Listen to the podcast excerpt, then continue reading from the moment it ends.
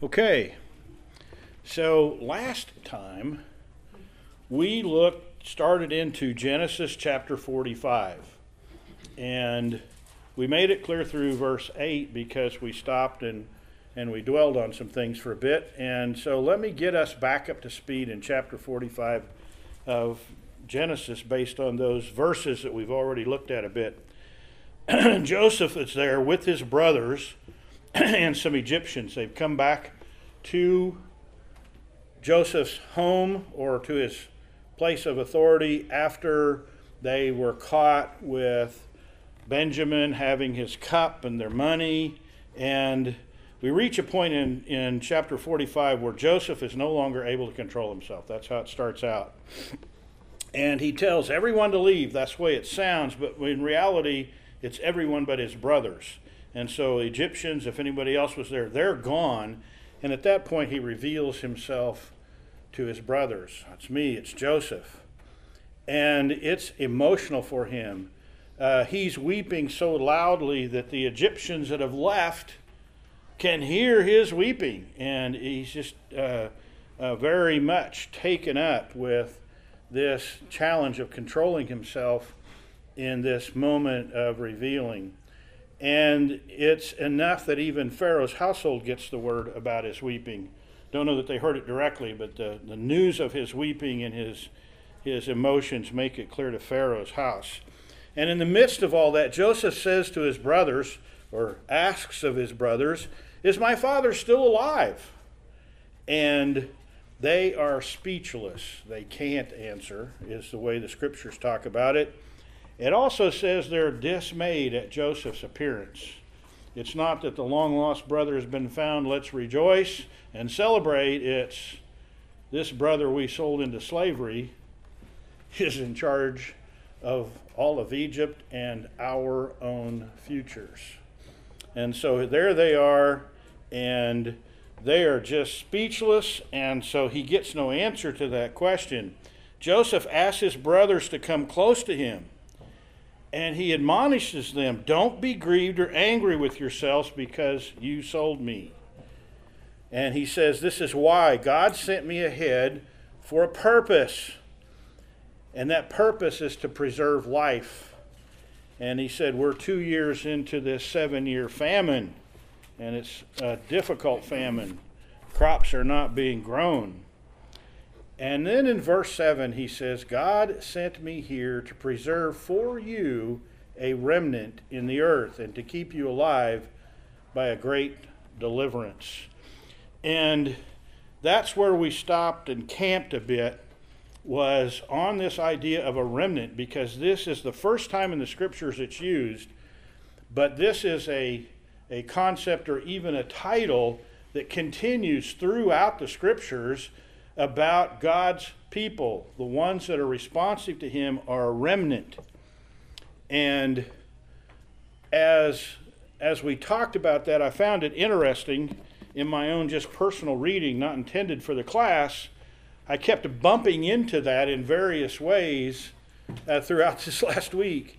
And so I want to spend just another short time about that because while this is the first time a remnant is used in the scriptures, it's still the common pathway that God preserves for himself or sets aside for himself a people.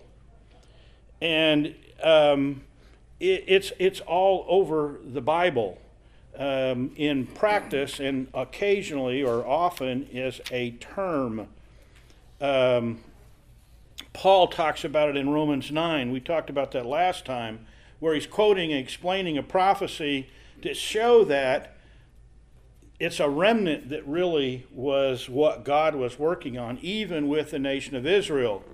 And uh, in verse 27, it said, Though Israel be like the sand of the sea, it is the remnant that will be saved. And in Romans 11, he goes ahead to tell us that remnant includes Gentiles that are saved by grace. And that we talked about last week, but also we could look backward and see a remnant happening. Even in the first family, Adam and Eve, Cain and Abel and Seth, Of course, Abel is his life is taken by Cain. Cain is set aside, and the lineage then is traced through Seth. Not the whole family of Adam and Eve, just through Seth's line. Um, and then as we see the descendants of Seth come out in Genesis 5, we trace ourselves down to Noah, who has Shem, Ham, and Japheth for children. And this remnant is very small eight people out of maybe the billions, certainly millions, if not billions, of the people who were alive at that time. We talked about that when we were there, about how likely it was the number of people. But God looks and saves just the remnant of Noah and his family. So you have only eight. And then the lineage comes down through Shem to the point that we get to Abram. So here, all these people being born and being part of the world, and God's focus is on a much smaller group. And through Shem, we get to Terah and then to Abram. And even in Abram's own family, he'll become Abraham, we have Ishmael and Isaac. And Ishmael is set aside because the child of the promise is Isaac. And as Ishmael is set aside, God says, well, he's still going to be, in terms of earthly terms, a great nation. I'll make him a great nation. There'll be kings that come out of him, earthly kings, but the child of the promise is Isaac, the remnant. And then Isaac has Jacob and Esau, and once again, we set aside Esau for Jacob. And Jacob has 12 sons, and we're going to spend our real time on this over in chapter 49. But not all of these sons are continued through because of their own failures morally, in a godly way. Um, there are some substitutions made there. And then we get ultimately to the Exodus. And we take a whole nation of Israel, which is a remnant by itself, right? Because it's Abraham's descendants through Isaac. They are taken out of Egypt. And yet, as you, if we were to stop and to go through the details, we wind up with a remnant again. There, first of all, it's not a very um, willing group most of the time. Most of the time, that starts with, "Did you brought us out here in the desert to die?" Um, when in reality, Moses is taking them through the desert to the promised land. But they lose sight of that over and over and over again as things don't go in a worldly way, in the way that they want them and they don't have faith, so their fears overpower them. And so ultimately, we wind up with another remnant that's led by Joshua and Caleb, primarily Joshua. We set aside all of those people over a certain age and we go into the promised land. And even in the promised land, we have a history in the Jewish people of, and it's not just them. I mean, we could make fun of if we wanted to. If we wanted to be flippant about it and, and irreverent about it, we could say, here's this Jewish nation that constantly is turning against God. But at least part of the time they have a good history. The rest of the world looks like they're pretty much indifferent to God completely, if not fully rebellious. There are some exceptions, but we see Israel comes and goes, and there's a remnant, and things happen. And then we get to Jesus' day um, eventually. And we see in Jesus' time, he doesn't use the word remnant, but let's go over to Matthew 22 14. These are going to be very familiar verses, but we ought to read them. Matthew 22 14. Now, this is in a parable. We're stealing a line out of a parable about a marriage feast where God is calling together the marriage feast for his great marriage celebration in heaven, and nobody is coming. And of course, it's said in earthly terms because it's a parable. But as a man puts together this marriage feast, no one comes. So eventually they go and get people out of the highways and the byways to come. And there's one there that comes and he's not properly attired, and so they cast him out. And this statement Jesus says, Matthew 22 14. Somebody read that for us. For many are invited, but few are chosen. What does that mean? Jesus died for all of us, but only a few of us are elect. Yeah, God, God makes an open invitation. Now, we could have some conversations about the sovereignty of God and salvation. They'd be good conversations, but we're not going to do that today. But God makes an open invitation. Jesus says, if you want to come after me, deny yourself, take up your cross, follow me. That's not limited to just a few in terms of who is allowed to hear it. I, sorry, um, my, my dad, God made everybody. The Bible says, for God so loved the world that he gave his only Well, begotten Son. and his love is for the whole world. His love varies in terms of, I mean, there's common grace, there's specific grace, there is God's sovereignty and salvation. And like I said, I really don't want to go sideways on that very far today.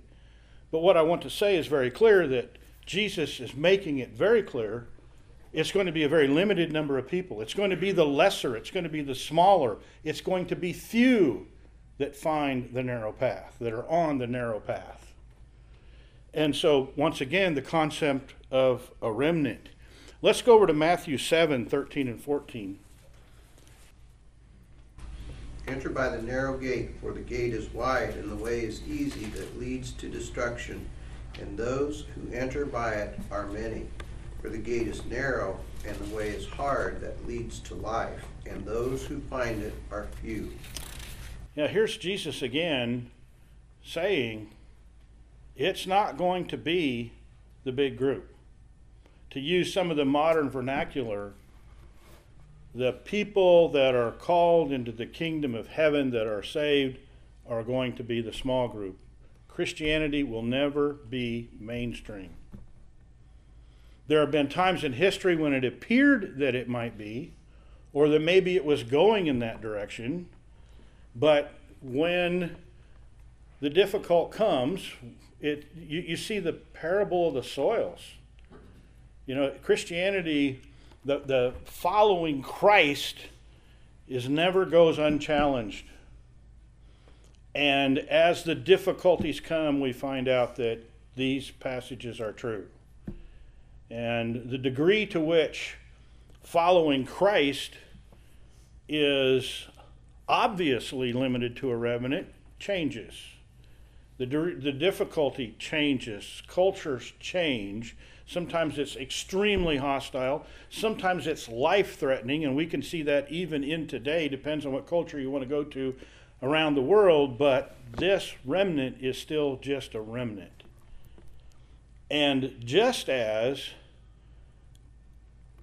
God sent Joseph ahead to provide for them a remnant and to preserve life, he did it in a particular way. We ought to go back now to Genesis 45. I want to look at verse 7 again and read a phrase that we didn't spend any real time on last week um, because it says, and to keep you alive by a great deliverance. Did God find himself limited by this famine that was coming and said, okay, this famine's going to be here for my people to survive, for the promise that I made to Abraham to be fulfilled through Jacob and his 12 sons and so on, I've got to figure out something to do. I know what I'll do. I'll send Joseph over to Egypt and have let and give a dream to Pharaoh so they can cover themselves during this great famine by saving up for 7 years so the next 7 years there'll be food for my people to survive. And that's not what happened, is it? Who caused the famine? God Himself. Because we even know from when we look at the dream that Joseph made it clear God is telling you what He is about to do. So God made the famine. Why did He make the famine? Well, I wouldn't pretend to be able to look into the mind of God and know, but here is one part of it that he reveals right here. God's intention was to provide for the children of the promise through what would be clear to them was a great deliverance. And that's Joseph's role to be the means by which God provided a great deliverance. So, why is that so significant?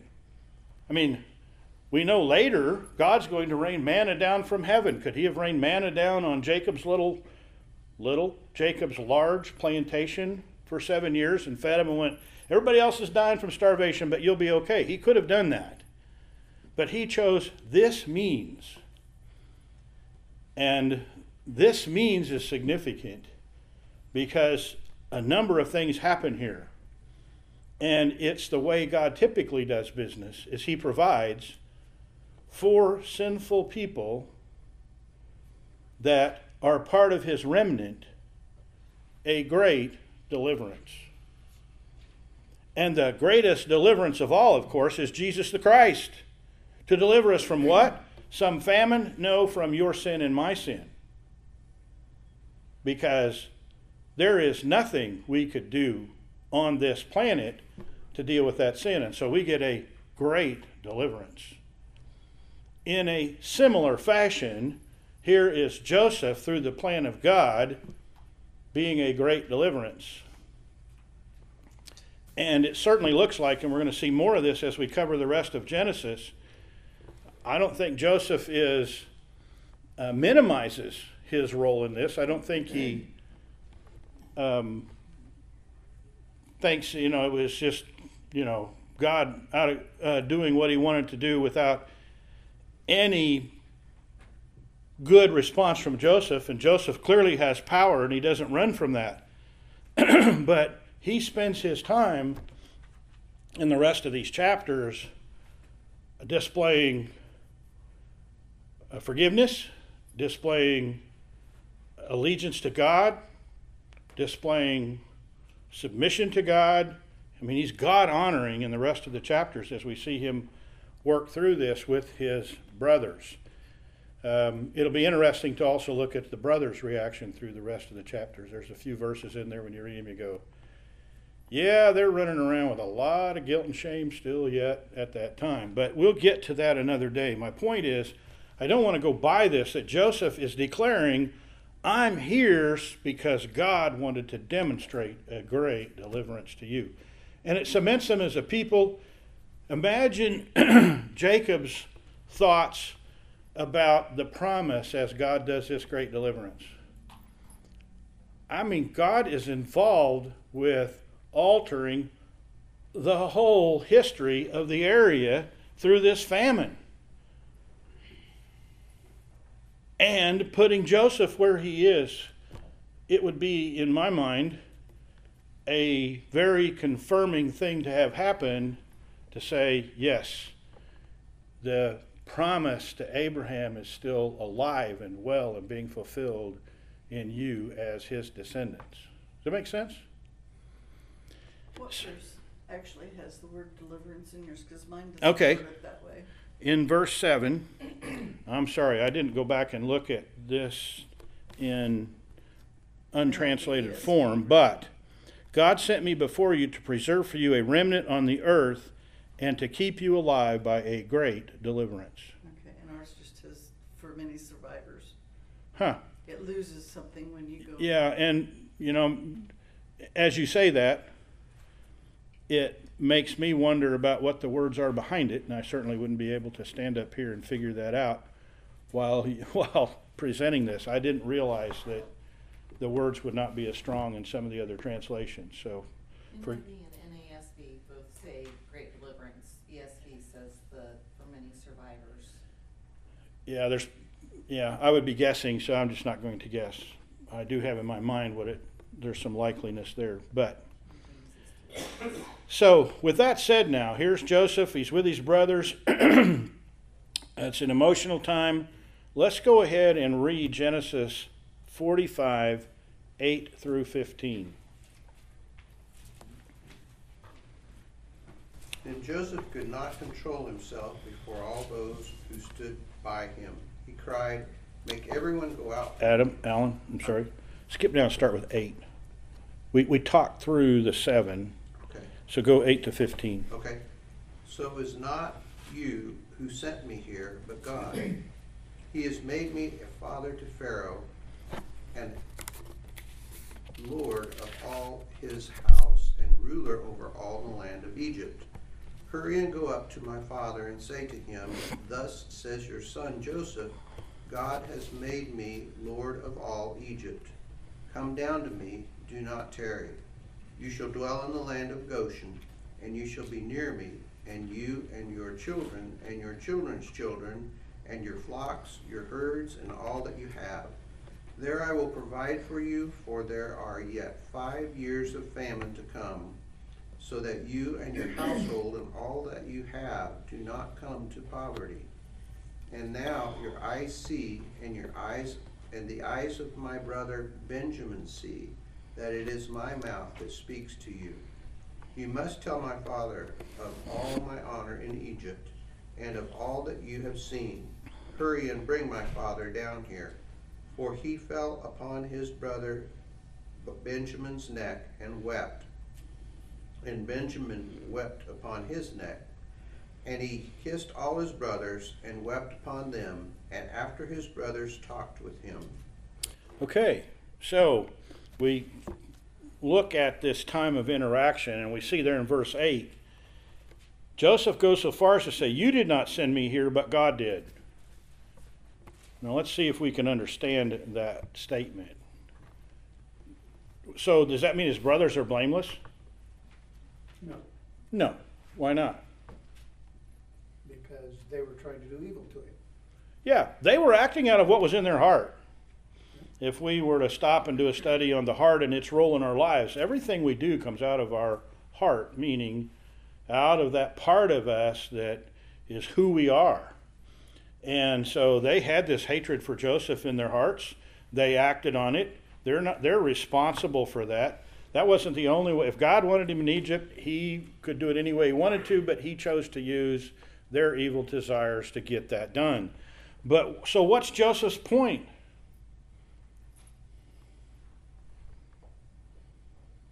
You did not send me here, but God did. saying that God used that situation. Yeah, in, in, in a sense, it's dividing up what's really important and what's not in the eyes of Joseph. Because those men that sold him into slavery, if we were taking them into a counseling session today, we'd say, You've got some repentance to do here. You've got, you've got sin in your heart. You've got evil in your heart. You've got hatred. This needs dealt with. And it still needs dealt with.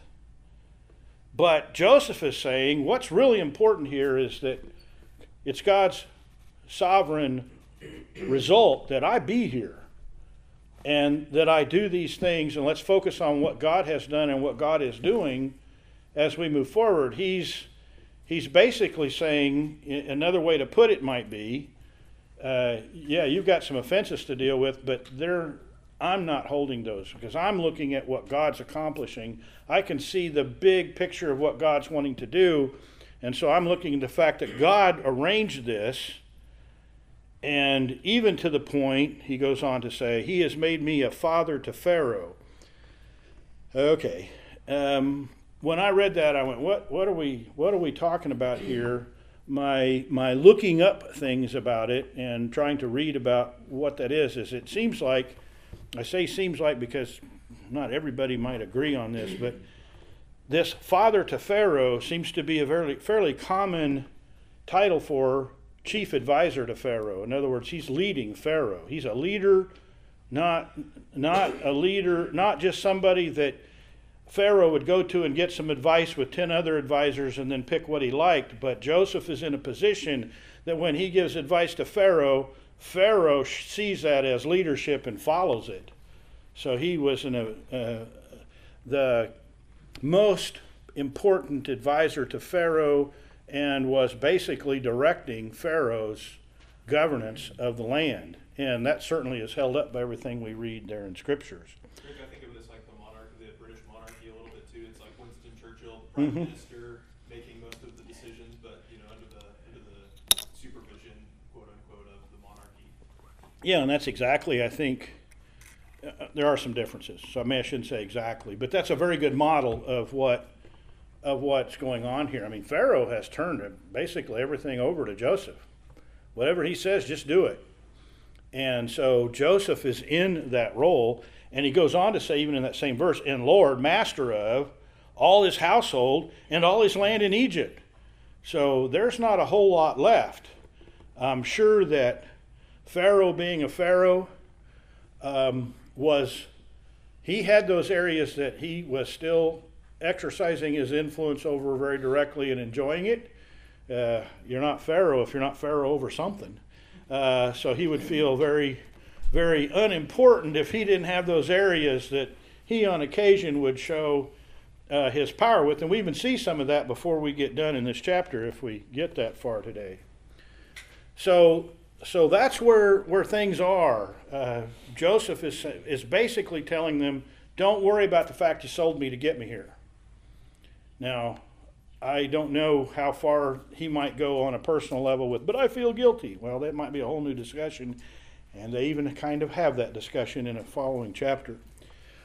But in verse 9, he says, Okay, hurry, make haste, it's time. Do this with, with uh, some vigor here. Go up to my father and tell him, Thus says your son Joseph. And he wants his father to know that Joseph is not only there, but there with some power. Thus says your son Joseph, God has made me Lord over all Egypt. Come down to me and do not delay. He wants to bring the family to Egypt. And in verse 10, he says, You will live in the land of Goshen and you shall be near me, you and your children, and your children's children, your flocks and your herds, and all that you have.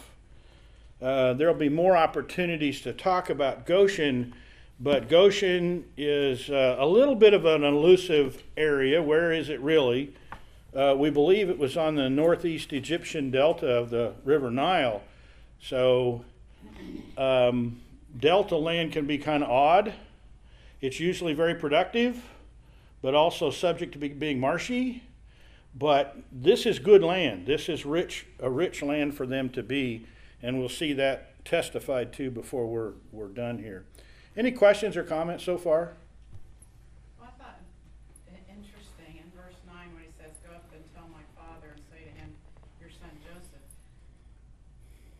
They're gonna have to tell his, their father the truth. Yeah, he's giving them a little bit of a problem to deal with. Now, I we we don't really know. We don't get that moment in the Old Testament of confession to Jacob. Okay, you need to know what we did. Obviously, it becomes well known over at least Moses when he writes it if they hadn't heard it before, and I imagine they did. Don't know how that all went, but yeah, they've got an awkward thing to deal with here. If they wanted to perpetrate a lie, they could say, well, we found his coat. We didn't know what happened. But they have the problem that if Jacob comes down to Egypt and we have this reunification with Joseph, I mean, what's going to be one of the co- topics of conversation? Joseph, how did this come to be?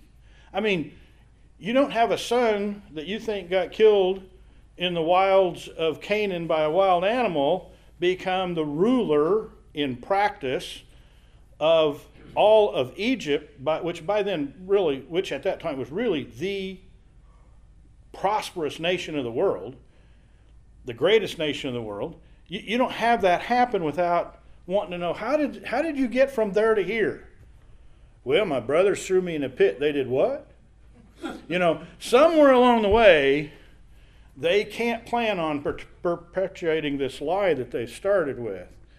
So they probably have a discuss. They probably fess up when they get home, but it's not recorded, so I can't say we know that happened. But yeah, they've got a problem. Um, so any anything else through verse ten? That's a good comment. In verse eleven, he says to Joseph says continues there. I also will provide for you, for we still got five years of this famine coming and it's not going to be planting and plowing. And uh, if we don't do this, all of you and your house will be impoverished. And uh, I don't want to steal too much from chapter 47, but where the world is going is everybody in the world gives up all that they have, including their land and everything, to Pharaoh so that they can get enough food to eat to last these seven years. And I would say Pharaoh was pretty generous with the sharecropping plan after that, but still, um, or Joseph was, but still, they're going to give up everything. And uh, it'll be interesting to see how Joseph's family gets treated a little differently. Um, in verse 12, then he goes on to say, Now, now look, your eyes see, and my brother Benjamin's eyes see. So he's, he's bringing them in that this is my mouth speaking to you. I think he's trying to make it clear you recognize me. You know our family traits. You knew my traits. You know that, yes, I'm older, uh, but it's me.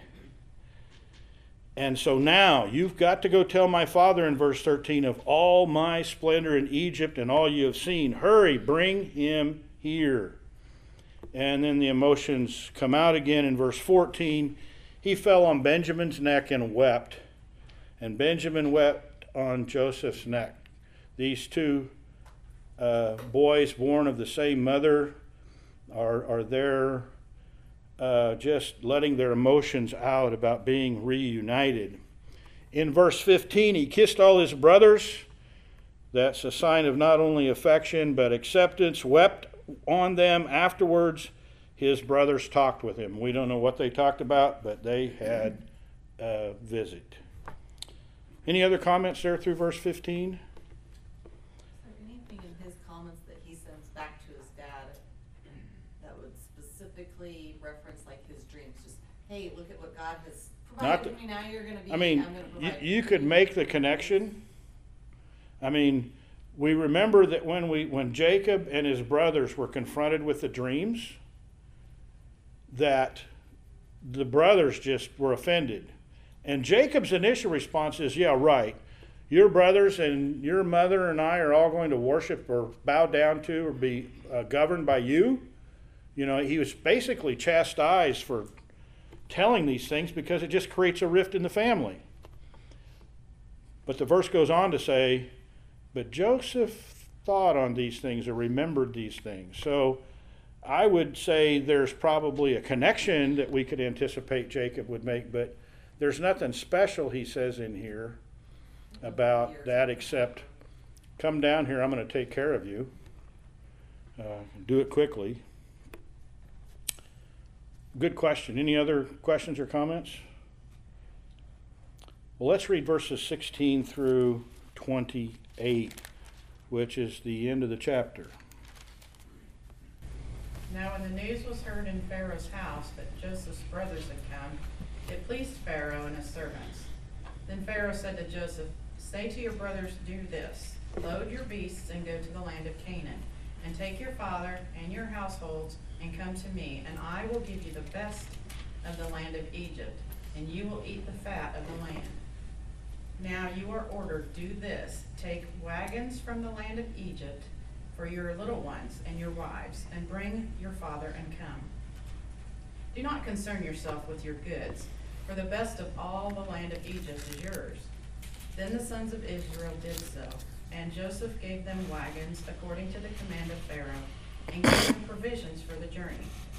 To each of them he gave changes of garments, but to Benjamin he gave three hundred pieces of silver and five changes of garment, garments. To his father he sent as follows ten donkeys loaded with the best things of Egypt, ten female donkeys loaded with the grain and bread and sustenance for his father on the journey. So he sent his brothers away, and as they departed, he said to them, Do not quarrel on the journey. Then he went up from Egypt and came to the land of Canaan. Then they went up to e- from Egypt and came to the land of Canaan to their father Jacob. They told him, saying, Joseph is alive, and he, and indeed he is ruler over all the land of Egypt. But he was stunned, for he did not believe them. When they told him all the words of Joseph that he had spoken to them, and when he saw the wagons that Joseph had sent to carry him, the spirit of their father Jacob revived. Then Israel said, It is enough. My son Joseph is still alive. I will go and see him before I die. So we start out in this part of the chapter with an interaction between Pharaoh and Joseph because Pharaoh had heard that it was Joseph's brothers that had come, had come, and it pleased Pharaoh and his servants. Now, why do you suppose it pleased Pharaoh?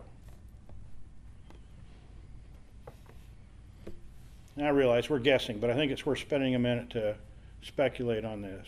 Any ideas why it would please Pharaoh that Joseph's brothers were showed up? is prospered, or Pharaoh's prospered through Joseph, so if the whole family's there, am I gonna prosper more? Well, I mean, and there's that part of it. that, that's that part of it, and related to that, it that, and this is very, I don't know, over way oversimplification, and maybe a crude way of saying it, but Joseph is the goose laying the golden eggs. He interpreted the dream. He set up the plan. He's got all these things happening, and it's recognized. It's because God is with him, so that's a good thing that he's that he's doing all this. But in a worldly sense, um, if Joseph was reunited with his family, uh, if Joseph gets to longing for his family after the connections are made, um, Joseph might decide to go back home and then he'd be left without this great manager that he's been enjoying God's blessing because God is with this great manager. And so if we get the whole family here, pretty sure thing Joseph's going to hang around. Now, I don't know. That's kind of a worldly way of looking at it. Don't know why he was pleased, but I think it's worth noting that it certainly put Pharaoh in a better position to keep Joseph, the manager, there managing in just the way he was.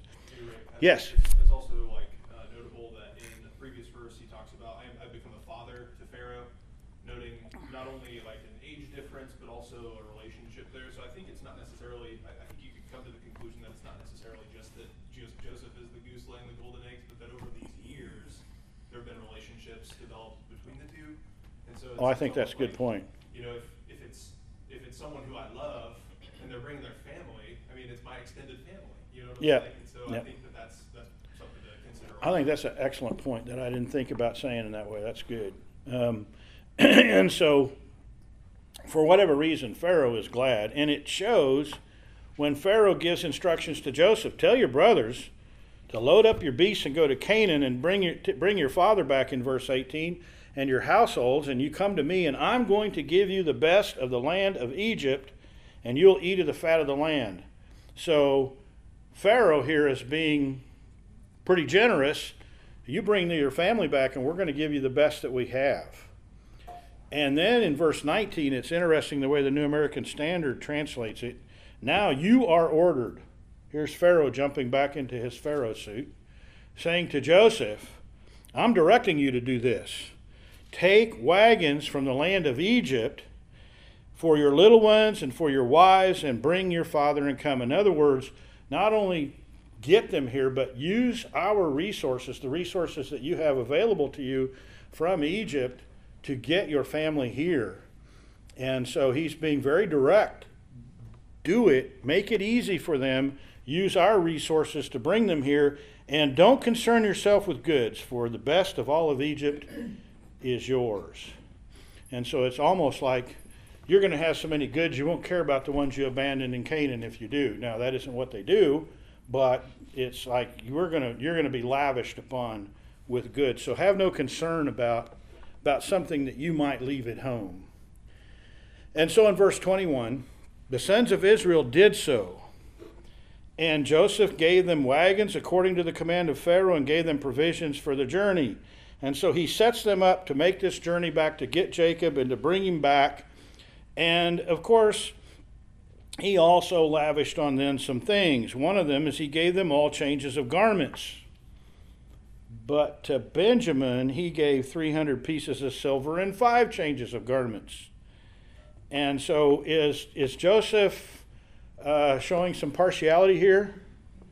You bet. You are my full brother. I don't know how they would have said it or how they thought about it necessarily, but Benjamin was the young brother. They, sh- they were both born of Rebecca. I'm sorry, Rachel. I get the two backwards. Uh, and, and here they are um, seeing each other again. they're closer than the, I mean, they, sh- the brothers were closest with the ones that were born of the same mothers. And so here they are.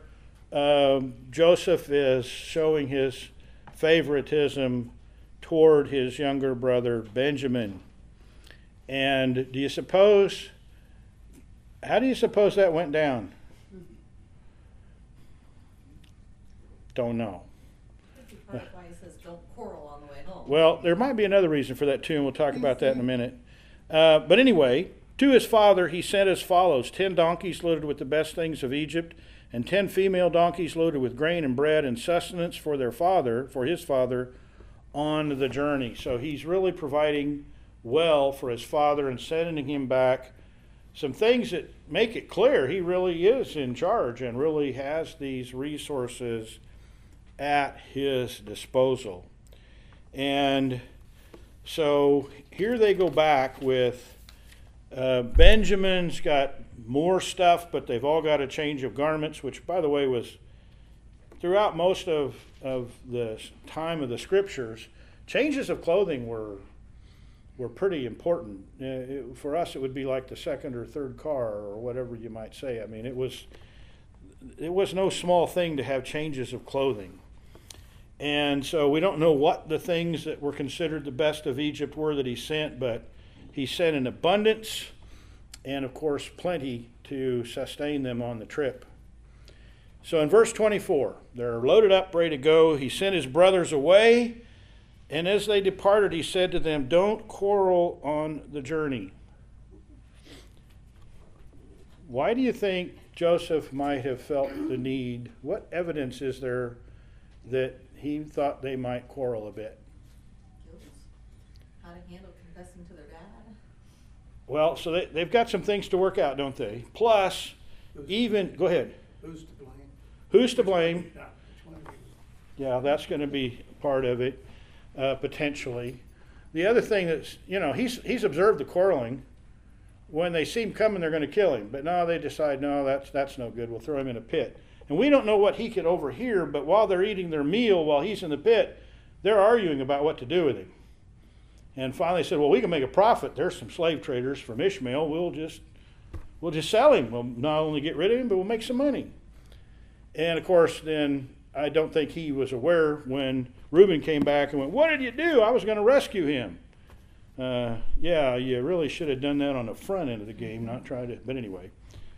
So I, I imagine he knew his brothers and knew they were likely to quarrel.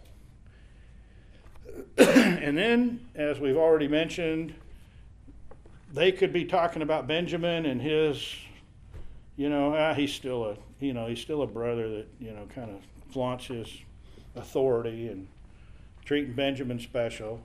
Um, don't know that that was really a big deal to them or not, might have been. But the other thing is, between the time they leave Egypt and the time they get to Canaan, they've got to figure out who's going to say what in front of Jacob. And I'm guessing, there's nothing in the scriptures, but I'm guessing that was not an easy conclusion to reach. Because you can even imagine um, it was Judah that said, Don't harm him. So Judah's going to say, I said, Don't hurt him. And, you know, everybody's going to have their story they want told their way because that's just necessary for most people being confronted with a failure like this. Now, it would have been a little different if collectively they decide we got to go tell dad what we did before Joseph ever got in, back into the picture. But they're caught. This isn't this isn't going and confessing sin, confessing what they've done out of their own sense of this is the right thing to do. They're going to have to confess what they did to Joseph out of getting caught. And there's just no way around it. They might try to perpetuate the lie a little longer, but they've got to know this isn't going to work very long. And so here they are. They've got lots of reason to quarrel on the way home. An interesting thing that is missing from the scripture is did they or didn't they quarrel on the way home? I don't know how well they followed what Joseph told them to do. But at that point, they went up from Egypt in verse 23, and came to the land of Canaan and to their father Jacob. And they told him, did they tell him more than this? I'm sure that Jacob asked other questions. There had to be more information that went around, but this is what's recorded. Joseph is still alive, and indeed, he's ruler over all the land of Egypt. What was Jacob's response? Well, first it said he was stunned, and then it says he didn't believe him. And um, th- this is a very unrelated episode, but I can, I can re- personally it relates for me. Um, my grandparents lost a son to cancer when he was 19.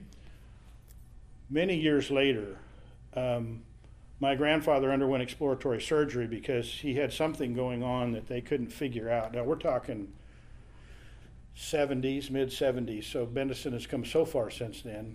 But when the doctors did their exploratory, they found pancreatic cancer. And I was there when they came out of the room to my grandmother, his wife, mother of the son they lost, and said, It's pancreatic cancer, and he's not going to survive. And the reason it relates to this for me is my grandmother went back to the days of Bob, the son, and said, Bob's in surgery? No, it's Harold, it's your husband. And he's and Bob's got cancer? No, Harold and I saw that stunned time. It took her about an hour at age 60 something to get to reality that this is my husband, it's not my son that died. This is the 70s, not the 60s. You know, it just took a while. And so I can imagine, uh, it, it fills my mind's eye when I read this that Jacob was stunned. Now, was this the way it was for Jacob? I don't know. But I can just see him going, What are you talking about? I mean, he's been around the world, he knows Egypt, he knows uh, it's a great nation. And this son that I was convinced is dead is alive and ruling. I mean, that's ruling Egypt. That's a lot to take in. And so it takes some convincing. Uh, and it says in verse 27 when they told him all the words of Joseph that he'd spoken to them, and then when he saw the wagons that Joseph had sent to carry him back, the spirit of Jacob revived. Can't you almost see that? Wow! J- Joseph's really alive. And not only that, he's the manager, the, the, the ruler of Egypt. He's the one been providing for our sustenance. And now he's sent all this and an easier transportation mode back. I mean, none of us would consider it a great trip to go sit on some wagons and make a long trip like that. But in that day, that was about as good as it was going to get. And so, wow, this is really something. And, you know, can't you almost see his face light up? Uh, can't you see the waning energy of an aging man being reinvigorated to some extent? And so then Israel said in verse 28, he said, It's enough. My son Joseph is still alive. I will go and see him before I die. Explain that statement. I wondered if he's not, oh yay, he's alive, wait a second, how did that happen? You know what, I don't wanna know how it happened, it's enough he's alive, I'm gonna go see him. Okay? And then the sons might get away with at least prolonging the confession until he has gotten to the point of, of, okay, I've seen my son, and Okay. now let's figure out what's happening. Now let's figure it out, okay? Well, there was Simeon who said, you're not gonna die until you've seen him in trial. And it, he wasn't gonna die until, then he was like, I've seen him, now I can die and go in peace. Yeah, I, well, and of course, when Simeon was talking, though, well, it was Judah that made the promise about Benjamin. But um, Okay, other comments, thoughts? I think he, I think he might have been in a state of mourning and depression for a long time because his favorite son had died. Mm-hmm. And once he found out that he was alive, it woke him up again. It helped him get rid of his depression. He was anxious to see his son again. So there, there's a lot that's gone on in the life of Jacob, isn't there? I mean, he, he, he took off from Esau for good reason. For between him and his mother, they collectively owned the blame for what happened there. Um, and he goes and finds his bride in the land of her of his mother's brother. Um, he gets Leah slipped in on him and then Rachel, and they lived there 14 years and then uh, six more. And uh, he serves Laban um, for a long period of time that went pretty well, but then it wasn't so well. And then he comes back and he's got a lot of, of uh, possessions, livestock in particular, because of the way God blessed him in the reproduction and his agreement with Laban and now he's got to face Esau, but Laban catches up first, and you know he's just been through a lot, and he continues to be through a lot. He had to move multiple times until he got to a place where he was able to settle. His sons created uh, havoc for him by avenging Dinah's uh, rape and so on, and did it in a very bloody way. And it's like, okay, we got to leave town now. Um, and, and so all these things have been going on, and you can tell that Jacob has been striving to, to be the child of the promise and to expand his, his holdings.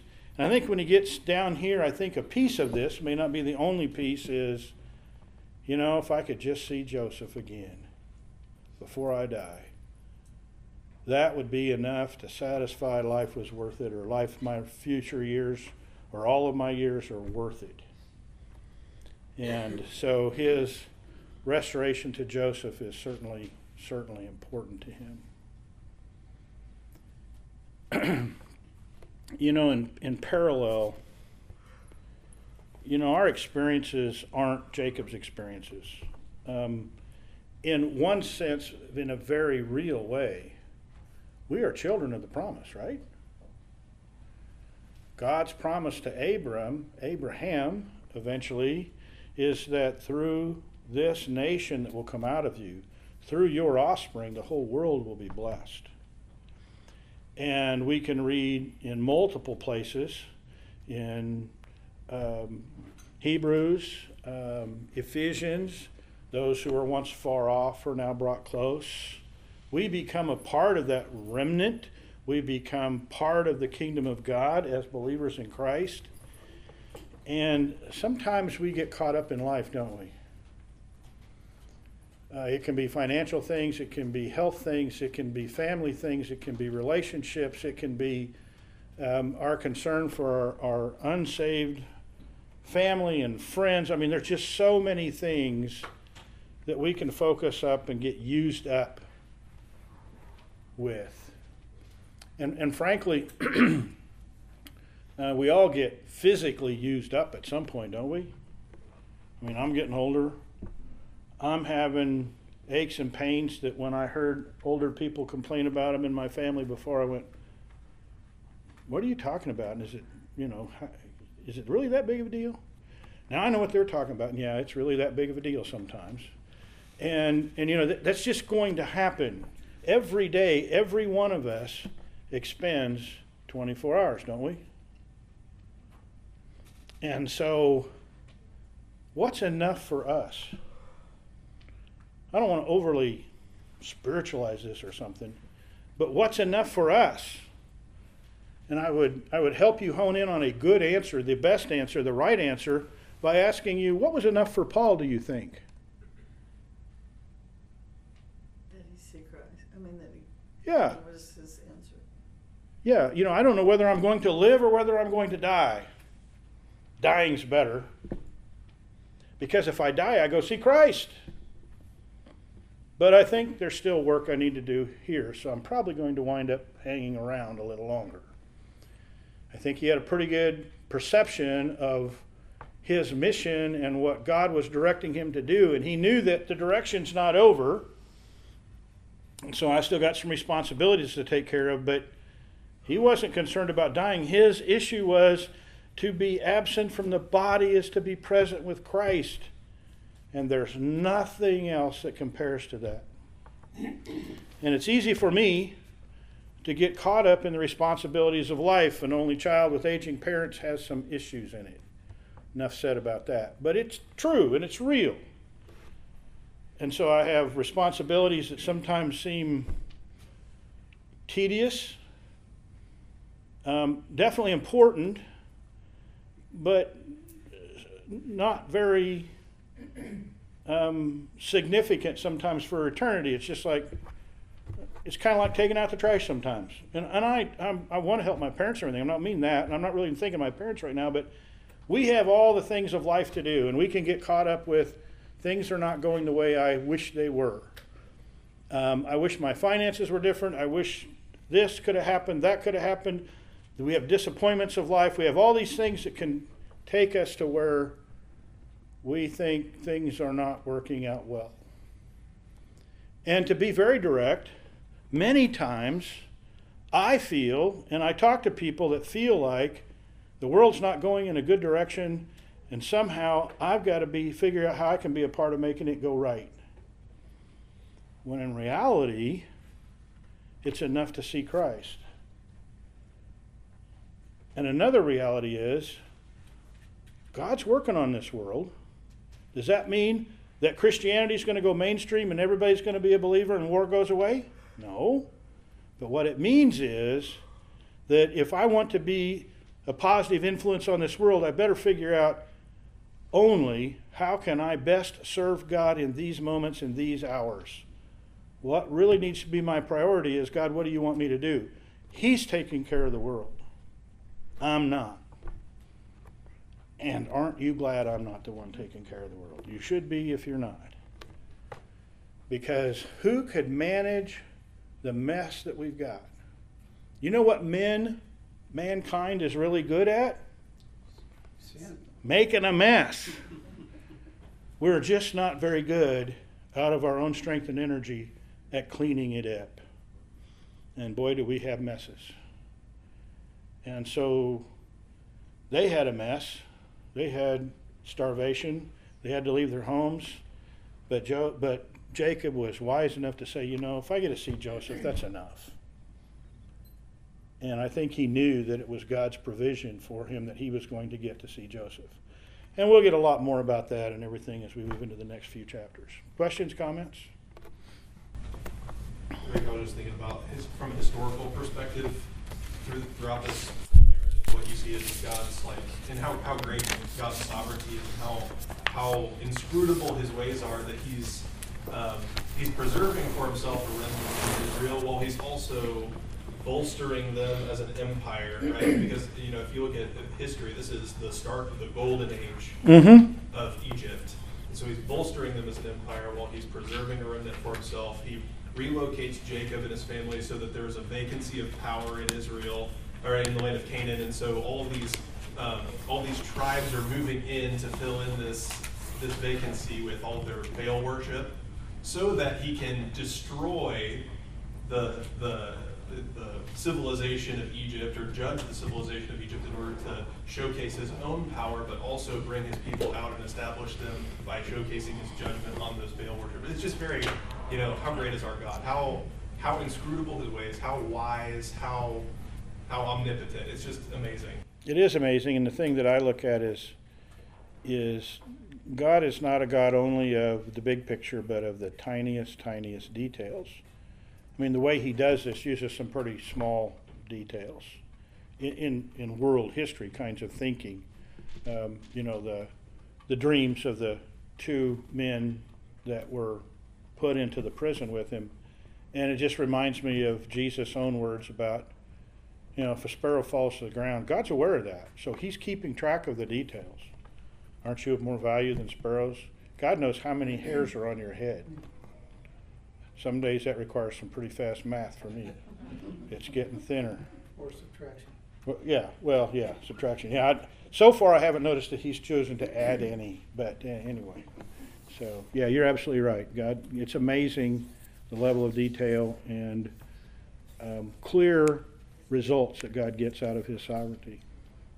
Well, let's pray. Father, we want to be part of following you by being obedient, by working the priorities you give us. Sometimes those, Lord, those priorities seem uh, hard to see.